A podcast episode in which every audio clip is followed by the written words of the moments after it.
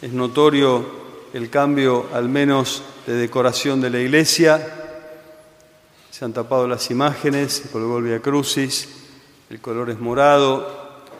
Todo nos habla de que hemos comenzado este tiempo llamado la cuaresma, 40 días, que es un tiempo para prepararnos, para disponernos a la renovación pascual. La Pascua de algún modo es un volver a bautizarnos, tomar conciencia de que he sido bautizado, que soy hijo de Dios, que la vida nueva está en mí, que Jesús ha muerto y resucitado por mí y que me invita a resucitar con Él. Como es algo tan grande, tan importante y tan difícil de entender, bueno, toda la vida, cada año volvemos a mirar, a recordar, a celebrar, a abrirnos al amor de Dios. Y necesitamos cada año prepararnos durante estos 40 días. Y por eso bueno, iniciamos solemnemente la cuaresma el miércoles con la imposición de la ceniza y cada domingo iremos profundizando y meditando algún aspecto que nos ayude en este camino cuaresmal. Este año la propuesta que hacemos desde el centro pastoral es tomar cinco conversiones, cinco aspectos de lo que significa la conversión. Fíjense todos los años, el primer domingo de Cuaresma, leemos el Evangelio de las tentaciones de Jesús en el desierto, todos los años. El primer domingo y el segundo siempre se lee el mismo Evangelio, las tentaciones, la transfiguración. Primero es un signo de la importancia que tiene ese momento en la vida de Jesús donde el mismo Jesús fue tentado, fue solicitado al mal, pero cada año va variando el Evangelio. Este año leemos el Evangelio de San Marcos, el año que viene San Lucas y después San Mateo. ¿Por qué? Porque cada evangelista nos presenta ese episodio, ese lugar, esa situación de la vida de Jesús al inicio de su vida pública de un modo distinto. Les propongo que esta semana lean en los tres evangelios, Mateo, Marcos, Lucas y Lucas, las tentaciones de Jesús y van a ver cómo no son exactamente iguales. Cada evangelista quiere transmitirnos un mensaje, un aspecto de ese misterio tan grande que es que el mismo Dios sea tentado. El Hijo de Dios hecho hombre fue tentado. Primero vayan a la Biblia, después en su casa como tarea espiritual, y van a ver que las tentaciones está inmediatamente pegada al bautismo de Jesús. Es como que es una continuación. En el bautismo Jesús baja al río Jordán, el Espíritu Santo desciende sobre él, se escucha la voz del Padre que lo confirma como hijo muy amado y después la palabra de Dios dice, enseguida, inmediatamente, el mismo Espíritu que descendió sobre Jesús lo llevó al desierto. El Espíritu llevó a Jesús al desierto, donde fue tentado por Satanás durante 40 días. Vivía entre las fieras y los ángeles le servían.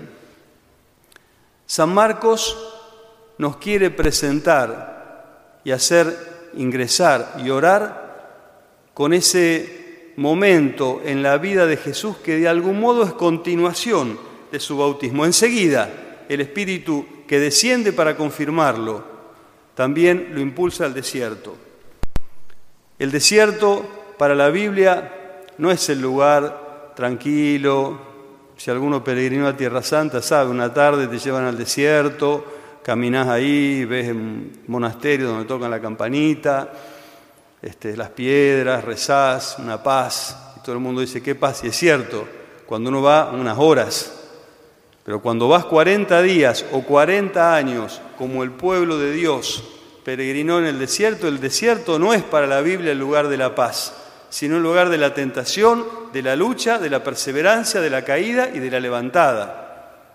El desierto es el lugar donde hay combate espiritual, es el lugar donde el alma se enfrenta a Dios, pero también se enfrenta a los propios límites y al mal. Jesús fue al desierto, nos dice San Marcos, para tener también él, como en el Antiguo Testamento, ese combate espiritual. San Marcos no menciona el ayuno como lo hacen los otros evangelistas. Para San Marcos Jesús No es que no ayunó, sino que el foco y la invitación que nos hace es a contemplar a Jesús retirado, orando y sufriendo la tentación. No ayunó. Y San Marcos aclara, los ángeles, es interesante, los ángeles lo servían, no sabemos cómo. Los ángeles lo servían, había una presencia espiritual de los ángeles que acompañaban a Jesús. Y vivía entre las fieras. En aquel tiempo en los desiertos había leones, bueno, en la Biblia lee, ¿no? Había fieras, pero vivía entre las fieras en paz. De algún modo, en el alma de Jesús, en tiempo de desierto, había turbación por la tentación demoníaca y armonía y paz por la presencia de los ángeles y esa vivencia y convivencia con las fieras que no lo agredían ni lo herían.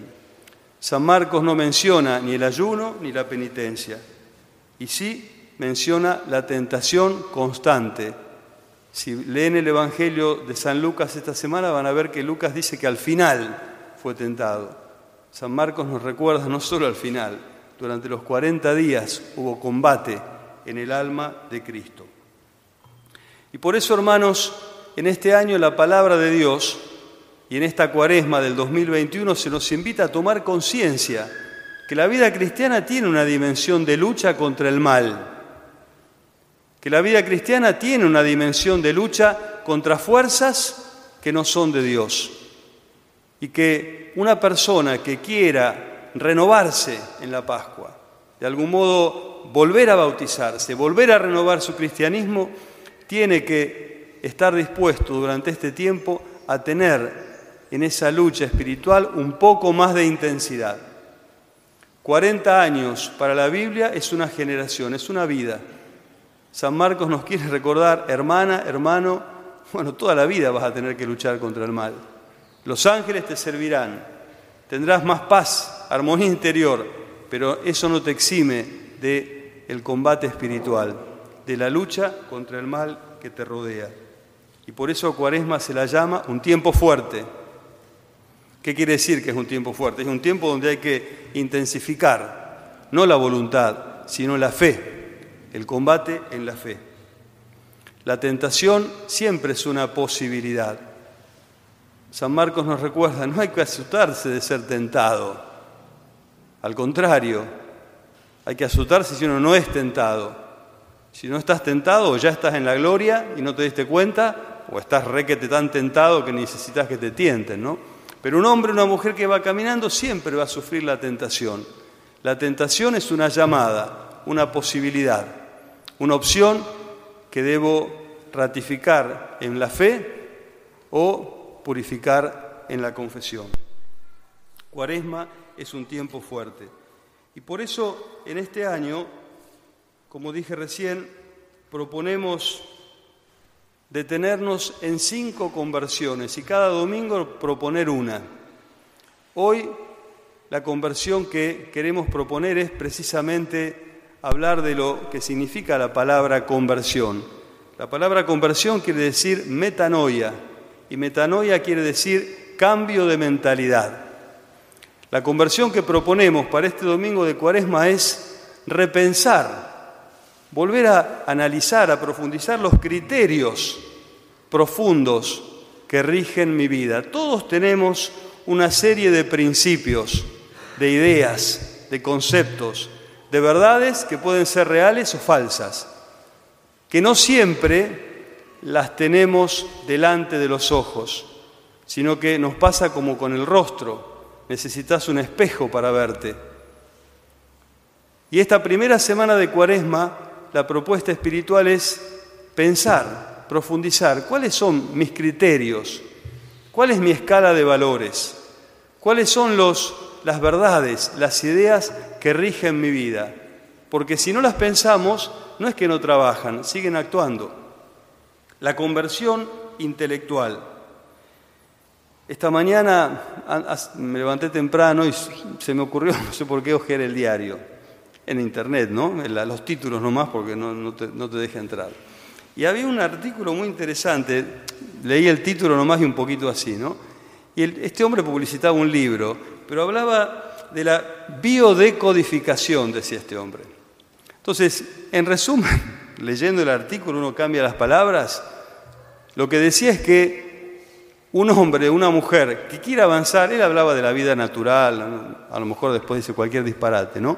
Pero en todo caso, lo interesante es que él dice que un hombre, que una mujer que quiere ir adelante tiene que ser capaz de aprender a desaprender, aprender a cambiar las ideas que tenemos. Y eso es la conversión. Cuando un hombre o una mujer se convierte, se entrega al Jesús y sus ideas van cambiando sobre sí mismo, sobre los demás, sobre los bienes, sobre Dios. Y en esta cuaresma se nos propone no pasar del no al sí, sino del sí a más.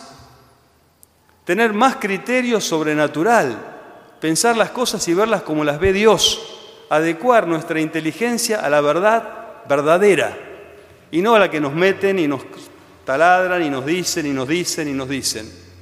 Escucho mucho hablar del pensamiento hegemónico y es cierto, nos va metiendo ideas, ideas, ideas y nosotros sí, sí, sí, las vamos creyendo. A nosotros, a nuestros hijos, a nuestros nietos.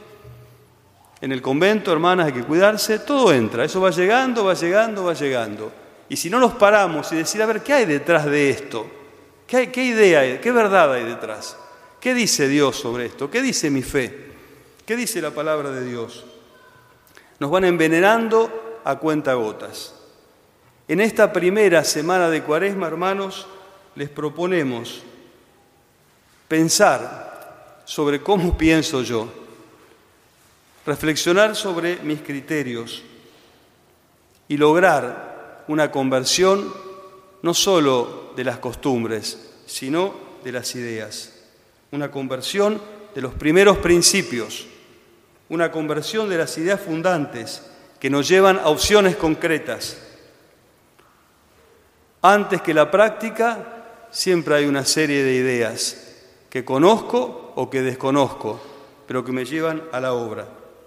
Y pedir al Espíritu Santo que me muestre y me enseñe y me ilumine para saber cómo piensa la mente de Jesús, cómo son los valores, los principios que rigen la mente de Jesús. Ese será en esta primera semana de Cuaresma nuestro combate espiritual. ¿Qué medios tenemos? ¿Cuáles son los detonantes? ¿Cuáles son las cosas que nos ayudan a tomar conciencia de cómo pensamos? Son los tres medios clásicos que siempre se han propuesto en la Iglesia Católica, la oración, el ayuno y la limosna. La oración, el ayuno y la limosna pueden ser prácticas, cosas que hago, rezar un poquito más, hago un via crucis, pusimos los cuadritos, este, puedo hacer un poquito más de limosna, ayudo a alguien, puedo hacer un poquito más de penitencia, pero también esas prácticas, precisamente por eso se llaman prácticas, si las vamos ejercitando bien y racionalmente, nos ayudan a revelar nuestro pensamiento interior. Una palabra sobre la oración. Se suele decir, dime cómo oras y te diré qué clase de fe tienes. Dime cuánto oras y te diré qué amor tienes. ¿Quién de nosotros va a decir, no, la oración? Inútil, nadie. Pero lo importante no es ver lo que digo, sino lo que hago, porque atrás de mi práctica de oración hay una idea sobre cómo es mi vínculo con Dios, si es algo que tengo que cumplir escrupulosamente, porque si me faltó hacer esto o esto o esto, capaz que me viene una desgracia, bueno, eso me está hablando.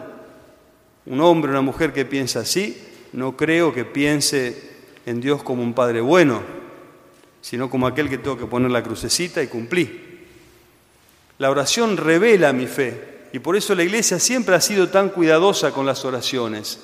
Hay un dicho espiritual que dice, lex orandi, lex credendi. Como oro, creo. La oración fortalece la fe, pero también la oración habla de mi fe.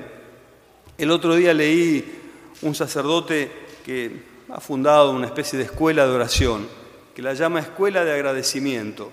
Y este sacerdote es, español. Dice, he constatado que en España la práctica de la fe va para abajo. En los pueblos y en las ciudades, en las ciudades más, en los pueblos por ahí anda. Dice, me he dado cuenta que la gente no va a la iglesia y no reza más porque inconscientemente tenían la idea de que la oración era para pedir. Rezo para pedir salud, para pedir trabajo, para pedir esto, esto, esto. Cuando las cosas andan mejor, porque la economía mejora, ya no hay hambre, la salud te la asegura la obra social, esto, ¿para qué voy a rezar? No tengo nada que pedir. Y dice este padre, eso, esa idea, que nunca se dijo ni se enseñó ni nada, pero que estaba como abajo de la mentalidad popular, hace que ahora que no tengo nada que pedir, ¿para qué voy a ir a la iglesia? A lo sumo cada tanto, un casamiento, un bautismo. Vieron que en España para bautizarlos visten de marineritos a los niños, ¿no? Bueno, va para el bautismo, pero son acontecimientos sociales.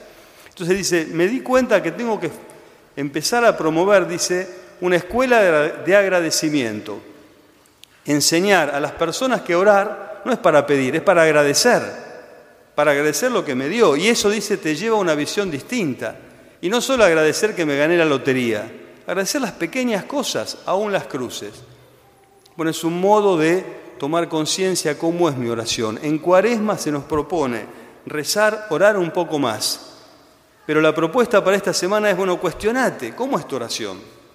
¿Cuándo la haces? ¿Qué tiempo le das? ¿Cómo te deja? Terminás de orar y seguís igual que entraste, hay algo que no anda ahí. Tenés que mejorarla, transformarla. Cambiar mi modo de entender mi oración y de entender la oración, tomar conciencia de que quizás no es como debería ser, me va a ayudar a una conversión intelectual, una conversión de la mente y a poner los medios para dar pasos. El primer medio, la oración. Segundo medio, el ayuno. Las personas que han ido a Meyugore saben, vas a Meyugore, volvés con las cinco piedritas, cinco son, ¿no? Cinco piedritas, una de ellas es el ayuno. Primer seis meses ayunas, segundo al año y medio se acabó el ayuno y se acabó la piedra. Se acabó la motivación. El ayuno, la privación de algo, siempre revela mis motivaciones. Una niña, una señorita, una chica que quiere estar linda y delgada, está con su botellita y le da la agüita y no come para estar flaquita. ¿Por qué? Porque tiene una motivación muy importante, tengo que buscar un novio. Si estoy gorda, me va a costar un poquito más. ¿O no? Una persona va al médico y le dice, no coma esto porque se priva. El ayuno no es solamente no comer, sino que el ayuno es una práctica cuaresmal para adquirir libertad interior. ¿Libertad frente a qué? Frente a los bienes. Una libertad que me permita usar, aprovechar, valorar, pero sin aferrarme a cosas que a lo mejor me hacen mal. Y no solo, no es solo un problema de la panza, sino que es un problema de la vida. El Papa dice, ayunar significa liberar nuestra existencia de todo lo que estorba incluso de la saturación de informaciones, verdaderas o falsas, productos del consumo. La práctica de ayuno cuaresmal puede ser, y está muy bien, el ayuno de apaña agua, pero también cada uno puede adaptarlo. Yo percibo que estoy muy apegado a esto. Ustedes saben que los que somos adictos a algo, somos un poco mentirosos, mentimos y nos mentimos. No, no, para mí, cuando quiero lo dejo, pero nunca quiero.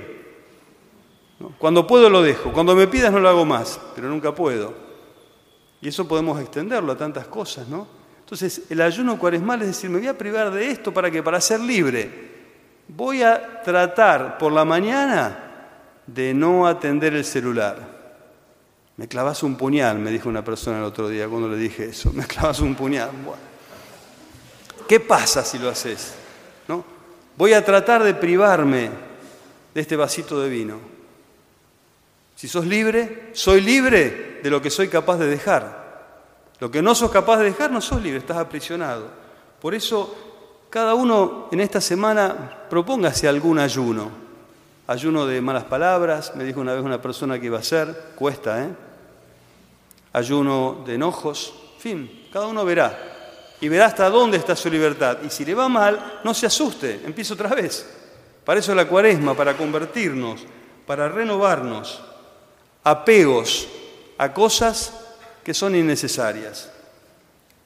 El tema de la comida fue un gran tema en el desierto para el pueblo de Israel. Rebeliones, matanzas, traiciones, enojos, bendiciones, ayudas, presencias. Todo el Antiguo Testamento, cuando nos va contando la historia del pueblo de Dios en el desierto, y siempre hay problemas estomacales. Adán y Eva ni hablar. Así empezaron, así empezó la historia. La segunda práctica cuaresmal, el ayuno. No nos prive de su comedita, Nini, ¿eh? el tercer ayuno, la tercera propuesta de la cuaresma, la limosna. La limosna es, ayuno es privarme de algo voluntariamente y por amor, para ser más libre. La limosna es dar algo voluntariamente y por amor, para acercarme a los demás. Dar sin esperar recompensa. Y es la práctica que también se nos propone en la cuaresma, dar algo gratis. Esto no significa que mañana traigan una bolsa de ropa, no, no, pensar más cerca, dar tiempo a otra persona, cuesta dar tiempo. Voy a dedicar un tiempo a mis hijos. Esta semana me propongo tener una conversación con cada uno de mis hijos, con el cosito, por teléfono, a ver qué pasa, si tengo ese tiempo. O dar sin esperar recompensa. La invité a mi cumpleaños, no me invitó. No, esta persona para mí no va más. Le dije, le hice un regalito para Navidad que me salió mil y me dio uno de doscientos. No, dar sin recompensa, dar gratis. La limosna es eso, es dar tiempo y por eso les propongo, propónganse esta cuaresma de hacer cada día tantas obras de amor, tantas obras pautadas de caridad entre los que me rodean, simples, a ver qué, sacan de mí. No me va bien, no, no te preocupes, para eso estás en cuaresma. Y analiza qué hay detrás de ese pensamiento. A veces hay una visión de mí muy exaltada, me creo el rey del mundo, y si nadie me tiene en consideración, me hace esto, esto, me ofendo, me enojo, me hiero. Otras veces hay una visión de mí muy baja, me siento menos y cualquier cosa salto, porque en el fondo experimento como que me ignoran, me ningunean, como dicen. Es importante para la conversión intelectual entrar dentro de mí, conocerme más y saber qué verdades mueven mis acciones respecto de Dios, respecto de mí mismo, respecto de los demás.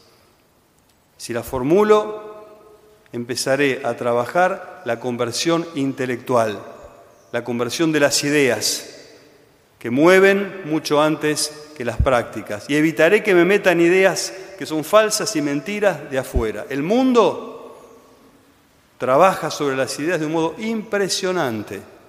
Todos estamos condicionados por eso y necesitamos esa fuerza. Cuaresma es el momento de sacar la verdad de mi vida espiritual manifestada en la oración, de conocer la verdad de mí mismo expresada en la renuncia, de sacar la verdad de mi trato con los demás expresada en el dar. Ideas venenosas, ideas falsas, ideas mundanas, es común y lógico que todos las tengamos. Por eso estamos en cuaresma y por eso la palabra de Dios hoy nos presenta el combate espiritual, la lucha, no contra los de afuera, sino contra los espíritus que están adentro. Dice la palabra de Dios que a los discípulos de Maús, Jesús resucitado les abrió la mente para que entendieran. Y es lo que quiere hacer con nosotros. Y por eso nos invita a entrar en la cuaresma, con espíritu generoso y comprometido. Cada uno hará su pequeño plan, es una propuesta y una invitación. Esta primera semana la conversión intelectual, la conversión de las ideas. Amen.